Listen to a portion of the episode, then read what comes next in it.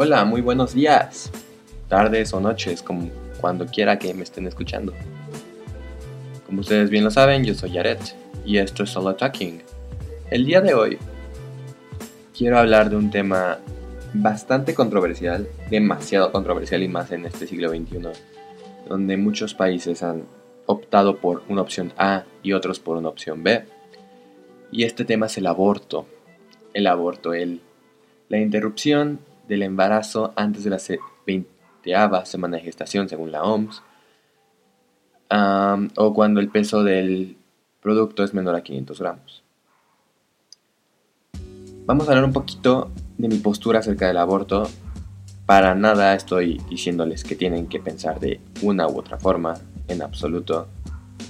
Sino es una perspectiva más este, que le vamos a dar al aborto.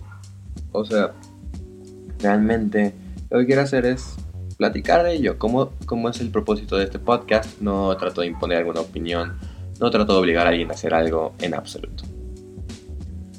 Vamos a hablar un poquito de estadísticas. Ok. Del 2010 al 2014, según información obtenida de la OMS y información obtenida de, este, de la revista Lancet en 2016, el artículo de Sex y colaboradores, ha habido aproximadamente en América del Norte 17 abortos por cada mil habitantes, en el Caribe 59 por cada mil habitantes, en Asia 36, en Europa de 16 a 18. ¿De qué nos está hablando esto? De países, de qué países donde hay esta normativa de legalización del aborto ha disminuido la incidencia del mismo. ¿Por qué? Porque tenemos esta conciencia humana de las cosas permitidas se hacen menos que las cosas prohibidas. No sé si me doy a entender respecto, por ejemplo, la venta de drogas que disminuye ah, cuando es legalizada, por ejemplo. Y en otro ejemplo es este caso.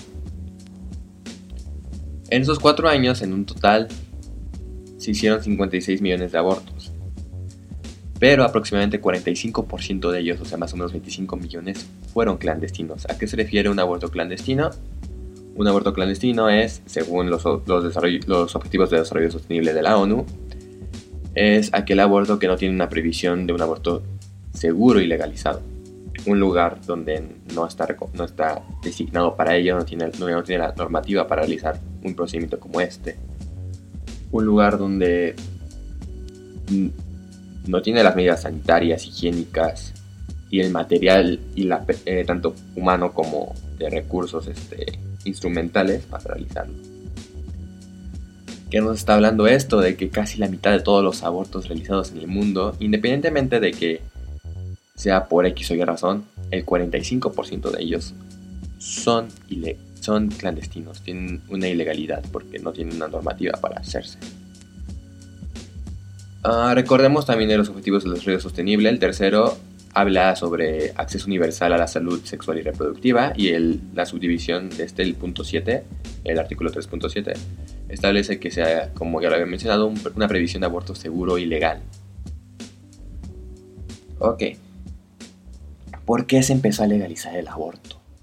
Porque queremos que se mueran este, los productos porque queremos menos población.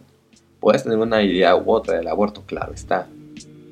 Pero lo que no podemos negar es el gran problema de salud pública que tenemos con el aborto ilegal. ¿Por qué? En países donde es legalizado el aborto, por ejemplo en Estados Unidos, la tasa de mortalidad por cada 100.000 abortos es de 0.6 por cada 100.000 personas que abortan, .6 se mueren. Ahora, la mortalidad en estos países de un embarazo donde el neonato sale vivo, donde realmente es un nacimiento, la prevalencia de muertes es de 8.8 por cada 100.000. Es 8 veces, no 8, sino hasta, si no me falla el cálculo, como 15 veces mayor. Mientras tanto, la mortalidad de un aborto inseguro, o sea, un aborto clandestino, varía entre los países que es legal y no. Este, no que estoy diciendo, obviamente va a ser ilegal porque es un aborto clandestino. Varía entre 1% a un 41.9% por cada 100.000 nacimientos. ¿A esto qué nos refiere? Que aproximadamente 47.000 mujeres mueren al año por realizarse un aborto, un aborto clandestino. Y de 6.9 a 7.4 de ellos, digo, de, ajá, si lo ponemos en una tasa de cada mil habitantes, es tratada por complicaciones por ello. O sea que si tú eres de las mujeres que se salvó de realizarse un aborto clandestino, de no tener ningún tipo de complicación, posteriormente puede ser de ese 6.9 a 7.4 por cada mil habitantes que tiene complicaciones debido a ello. No me estoy sacando estos datos de la manga para nada. Estos, estos datos son de la Organización Mundial, Mundial, de la Salud, del Departamento de Salud Reproductiva y este, también del artículo de la, de la revista PLSO One de Gertz y colaboradores y de la revista Obstetrics and Gynecology de este, Raymond y colaboradores que son fuentes serias, creo yo. Ahora ustedes dirán, es que el aborto hace que las madres se mueren, de que es contradictorio, finalmente se va a morir la mamá. No. Las causas de muerte materna, según un análisis, de, la OMS, de OMS en 2014, son en un 27% las hemorragias obstétricas, complicaciones que se dan en el, en el embarazo o en el parto o posterior al parto o cesárea desórdenes hipertensivos el 14%, ya sea preeclampsia o ya eclampsia. 11% la sepsis relacionada al embarazo, ya sea por una ruptura prematura de membranas, entre otras razones por las cuales la madre puede tener séptica, o también neonato, o eh, los anexos del producto, y 8% del aborto. Pero a ver, este 8%, si nos metemos bien a la, estadística que es realizada en, de la en la, revista Lancet, habla que en la categoría de abortos se pusieron tres grupos. El aborto inducido, el aborto que estamos hablando, el aborto espontáneo y el embarazo ectópico. Las dos últimas son las mucho más frecuentes, no especifica el promedio, pero en bibliografía que podemos buscar, por ejemplo, en el Williams, que podemos buscar en Up to Date, o en otras revistas especializadas y obviamente este, bien reglamentadas, es mucho más frecuente un embarazo ectópico y un aborto espontáneo.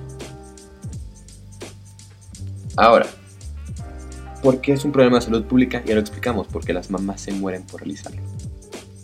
Una mamá se va a morir si no se realiza un aborto en un lugar seguro. Y una mamá, si quiere abortar aunque sea ilegal, lo va a hacer. Esto es lo que tenemos que tener muy consciente. Una madre que quiere no tener al hijo va a buscar la manera de cómo abortar. Independientemente de lo como sea. Este, por eso hay aborto clandestino, por eso el 45% de los abortos es clandestino. ¿Qué más tenemos de estadísticas? La CDC, eh, la la organización, la comisión que tiene Estados Unidos de control de enfermedades y entre otras cosas que trata. Ah, en la revista de Surveillance Summaries, reveló que en 2015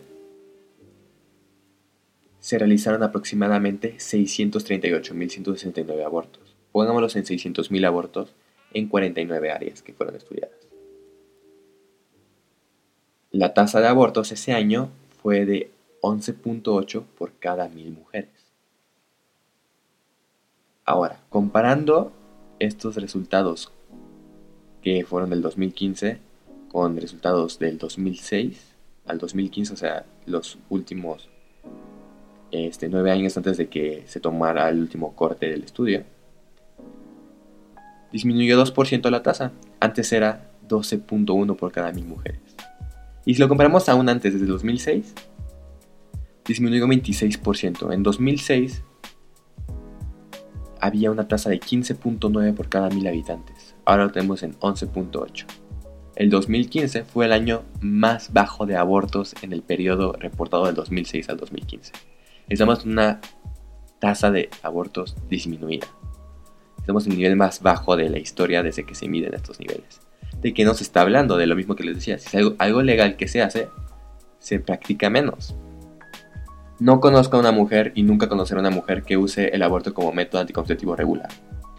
El aborto finalmente es un procedimiento quirúrgico, es un procedimiento con complicaciones, hay posibilidad de muerte. La madre para nada va a querer realizarlo como primera instancia. Es una, es una última opción. Hay una frase que me encanta, que me fascina, que creo que entiende, que capta mucho de lo que yo quiero dar a entender. Que es educación sexual para decidir, anticonceptivos para no abortar y aborto legal para no morir. La mujer obviamente sabe de los métodos anticonceptivos de la educación sexual, obviamente sabe que no quiere llegar a medidas más extremas, para nada. Cuesta más dinero, es mucho más problema, bla, bla, bla, bla, bla.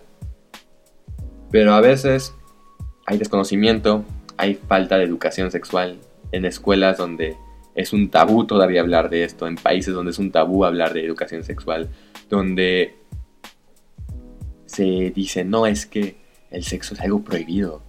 ¿Cómo naciste tú? ¿Naciste por el Espíritu Santo? No, naciste porque tus papás tuvieron relaciones, porque tus abuelos tuvieron relaciones, porque tus bisabuelos tuvieron relaciones, porque todos tuvieron relaciones en tu familia. Por algo naciste tú. No, es un, no debe ser un tema tabú, debe ser un tema más liberal. Debemos pensar de una manera más liberal, menos conservadora, porque si no esto nos va a llevar a problemas muy importantes. Y es lo que está pasando en el mundo en varios países todavía, en varios estados del país. En Monterrey, lo último que ha pasado, este, no sé si solo sea Monterrey o ya el estado de Nuevo León. Eh, no me he informado muy bien al respecto, pero que tanto matrimonio homosexual como esto de aborto han sido totalmente prohibidos. Y finalmente la Ciudad de México es el único estado en la República. Bueno, no sé si se puede considerar estado respecto a las nuevas normativas y nueva nomenclatura pero es la única entidad de la República que es legal el aborto.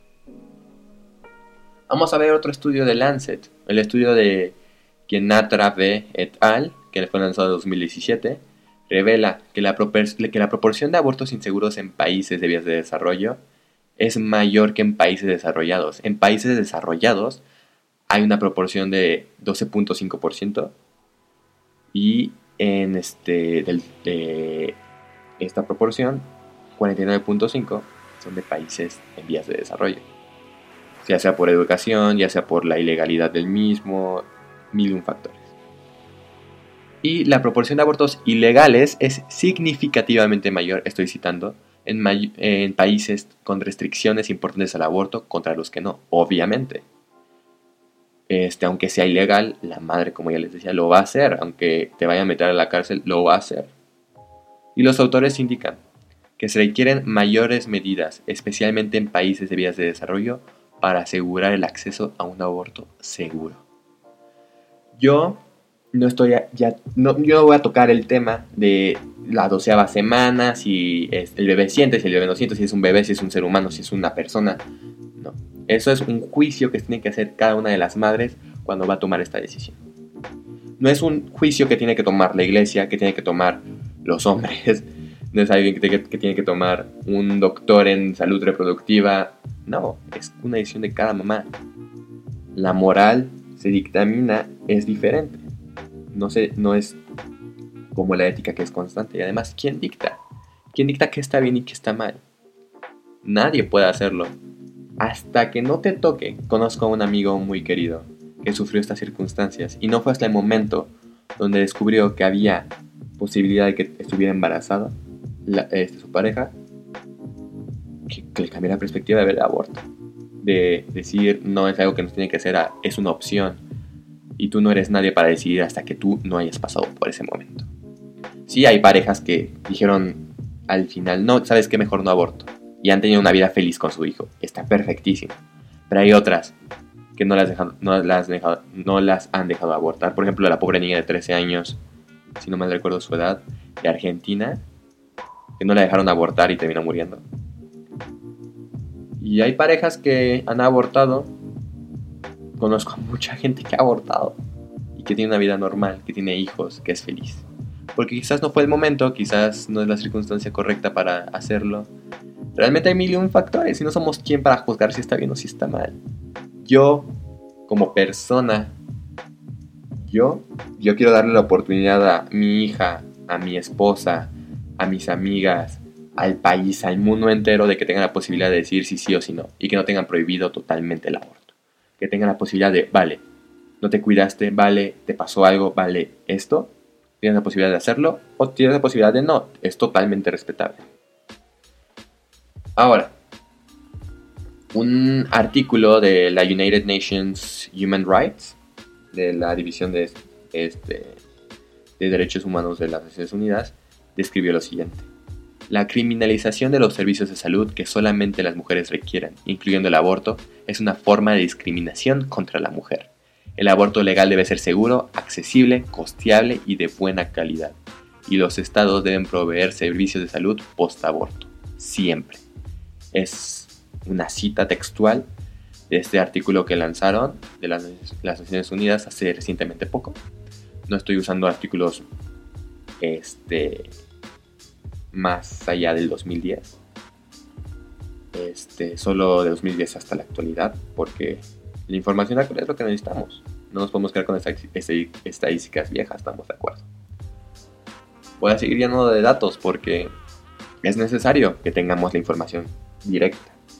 Información totalmente este, sin sesgo o tratando de evitar el mayor sesgo posible. Un fact sheet de la ONU en 2018 citando a varios artículos, entre ellos algunos que los que he mencionado, como el de Canatra, que fue el, este, el de la proporción de, países desarrollados y no desarrollados, reveló lo siguiente. 25% de todos los embarazos entre 2010 y 2014 terminaron en abortos, siendo mayor en países no desarrollados. Cerca de 25 millones de abortos se realizaron cada año a nivel mundial, y 8 millones de ellos en condiciones peligrosas. ¿Cuánto es 8 millones de 25 millones? Es casi una tercera parte. Eh, de, este, de esos 8 millones, uno de cada dos fue en Asia, 3 de cada 4 abortos en África y en Latinoamérica. El costo anual de tratamiento a las complicaciones mayores de aborto clandestino o inseguro es nada más la cifra de 553 millones de dólares al año. Obviamente, valga la redundancia. es grandísimo el costo que se tiene para tratar las complicaciones. Estamos de acuerdo. La mamá ya lo hizo, la mamá ya abortó. ¿Por qué no que la mamá ya tomó la decisión? ¿Por qué no otorgarle un lugar seguro para hacerlo? ¿Qué, tan complicado es en la infraestructura? Es como decirle a un paciente, no quiero comparar, pero quiero poner un poco de perspectiva, es como decirle a un paciente diabético, no te voy a curar, no te voy a tratar, porque tú fuiste el que no te cuidaste. Tú fuiste el que, subió, el que tuvo los niveles altos de azúcar toda su vida, o de glucosa, si queremos tomar más términos más médicos. No te voy a cuidar, no te voy a tratar, porque no te lo mereces. Es lo mismo con esto. Vale, la mamá no se cuidó, vale, la mamá la violaron, vale, la mamá esto. Tienes la posibilidad de tratarte porque es un sistema de salud. ¿Dónde está la humanidad? Eh, eh, ¿Dónde está la humanidad de la gente que quiere procurar que no aborten las mamás, forzándolas a que no aborten, y que si lo hacen, no las, no las traten de cuidar, no las traten de. No las traten este, médicamente este, monitorizadas en un hospital. ¿Dónde está? Personas más radicales en temas del aborto ya es como, ya tocan temas como, ¿dónde están las personas que estaban en contra del aborto con los niños que están viviendo en la calle? Esa es una perspectiva que posiblemente yo pueda tomar. Pero obviamente hay mil un factores. Y por ello no quiero juzgar a la mamá que aborta. Yo no quiero juzgar a la mamá que lo hace porque... Porque no. No se me hace justo. No se me hace ahora sí moralmente correcto. Un último dato. El, periódico del Sol de Puebla eh, en un reportaje que hizo, reveló que un aborto clandestino en Puebla cuesta aproximadamente 15 mil pesos. En la Ciudad de México, donde el aborto es legal y gratuito, en las clínicas privadas donde se realiza, tiene un costo aproximadamente de 2.500 pesos. En las clínicas públicas, que son de la Secretaría de Salud de la Ciudad de México, son gratuitos. Ya sea 2500 si es por aspiración, porque hay dos métodos diferentes de aborto, ya sea por aspiración del producto y sus anexos o por medicamento, el misoprostol tan famoso que tenemos y otros medicamentos. Esto, 2500, no incluye nada más a vale, y las pastillas a vale el procedimiento y ya. No, incluyen una consulta previa, un ultrasonido, el procedimiento, la cita de revisión y un método anticonceptivo de regalo. depende de las necesidades de la mujer, ya sea DIU, ya sea pastillas, ya sea este dispositivo térmico. Es, increíble, es, me ponen feliz saber que en, la Ciudad de México tenemos esta posibilidad. Sí, puede que tengamos muchos errores, pero estamos avanzando poco a poco en temas como estos. Avanzando en temas como este, el matrimonio entre personas del mismo sexo. En la adopción de, niños con personas del mismo sexo. Porque es, o sea, se me hace incoherente, se me hace estúpido, perdone mi francés, que esto no haya sido aprobado, esto no ha sido pensado, no haya sido visto desde esta perspectiva desde hace muchísimo tiempo. Menos mal que la Ciudad de México tuvo esa, ese pequeño buen detalle. Como mensaje final, y redacté un pequeño párrafo para que no se me escape mi idea principal. Y si me perdona este, el escucha, lo quiero, lo quiero citar. Mi mensaje final es, yo no quiero intervenir en los juicios morales de cada persona y en su manera de ver el aborto. Yo solo considero este fenómeno por los datos crudos que se revelan en estudios y en la ciencia pura. El aborto ilegal es un problema de salud pública que como sociedad podemos controlar y disminuir, incluso en el número total de abortos, al nada más legalizar. El juicio moral de hacerlo o no ya es cosa de la madre. La madre elige, no yo, un hombre, no hay grupos religiosos, no hijos de madres que pensaban abortarlos, no youtubers, no nadie. Solamente la persona que se encuentra en la circunstancia mencionada tiene la oportunidad de decidir ese juicio moral. Y créanme, ninguna mujer usa el aborto como método anticonceptivo de uso diario. No lo consideran como su plan A.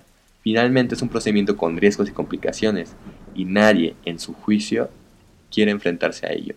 De agrapa. Para nada. Pero si alguien lo requiere, espero que una clínica en forma esté siempre disponible. Y no, no estoy a favor del aborto. No, crea, no creo que sea la mejor resolución de, un embarazo. Y todos los que pensamos, y todos los pensamos lo mismo, o sea, realmente si nace el bebé estaría mucho mejor. Y sí, estoy totalmente de acuerdo al apoyo de la educación sexual y los métodos anticonceptivos. Pero cuando no se usan o cuando fallan, yo estoy a favor de la interrupción legal del embarazo o de la legalización del aborto, donde si se requiere se puede realizar. Esto es algo muy importante que hay que tocar. Esto ya terminó mi mensaje que es que está muy mal usado el término de proaborto y pro vida. Yo estoy a favor de la vida, siempre estoy a favor de la vida. Yo, pero al decirme yo proaborto, no me refiero a que estoy a favor de que se aborte, de que la última, la primera y última opción que se tenga es abortar. No. Es la legalización, la posibilidad de interrumpir. Porque como ya les dije, el juicio es de cada madre, no mío, no de nadie.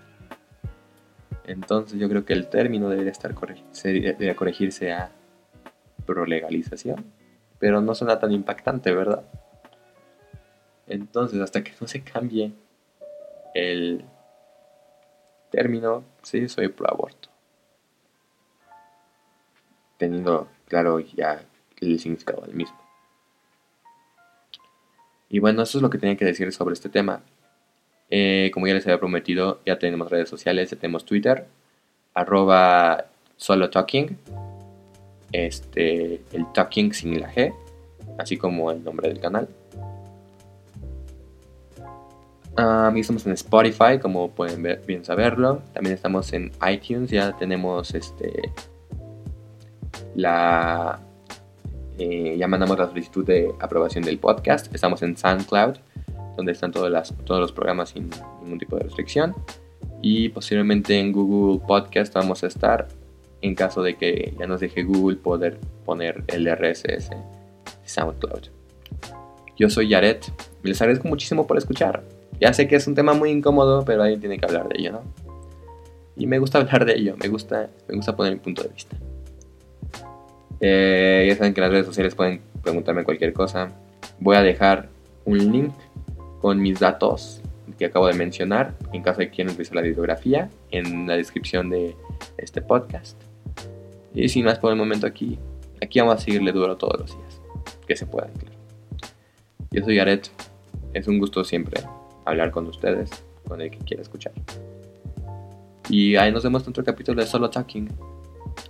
Ten un excelente día, tarde o noche. Pásatela genial.